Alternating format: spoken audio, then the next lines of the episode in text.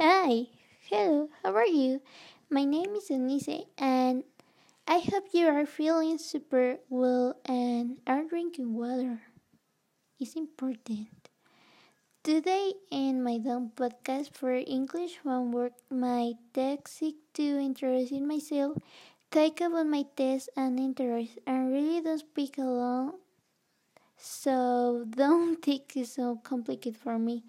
I'll see you ready. Mentioning my name is Eunice. I'm 15 years old and living with my parents, siblings, and, and grandfather. I'm sorry. And with eight wonderful kittens. Everything took my dear never will. We brown by the end of January or begin for March. I'm sorry, February. and I am excited, but I don't everything now. Babies and young children are very fond of love and really not like me. I think my clear my debut family inclusive and will take myself. Yeah, myself.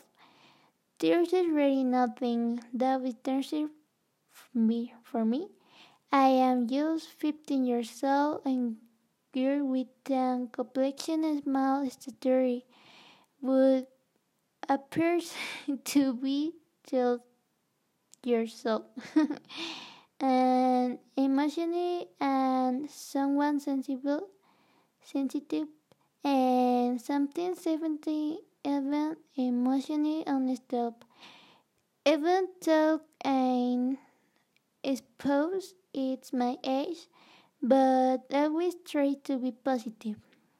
Uh, yes. okay. You can't say my work in social networks. I have those. I have two accounts on Instagram. One more personal, another that is professional one. I'm dedicated to myself and makeup. And makeup I still with that for many followers, but I really rich and you monetize and my account. I hope continue growing and become an inspiration for more people. I now think will and that about what my music and tastes are. I really everything I might double and since uh, uh, I still don't know if mentioned it is a but I am ballet dancer and the truth is this is that I'm very passionate about the dance. Um, this is sad, but even though during my pandemic is what now able to take place.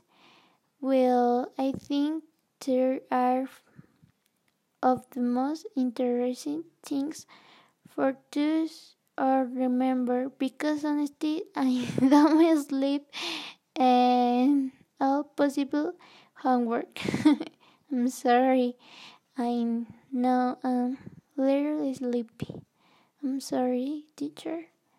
Um so what is I still hope high incredible day and excellent week take of yourself and drink love and the water. Bye. I love you. And I'm sorry, teacher. I'm really, really sleepy. And bye. I love you.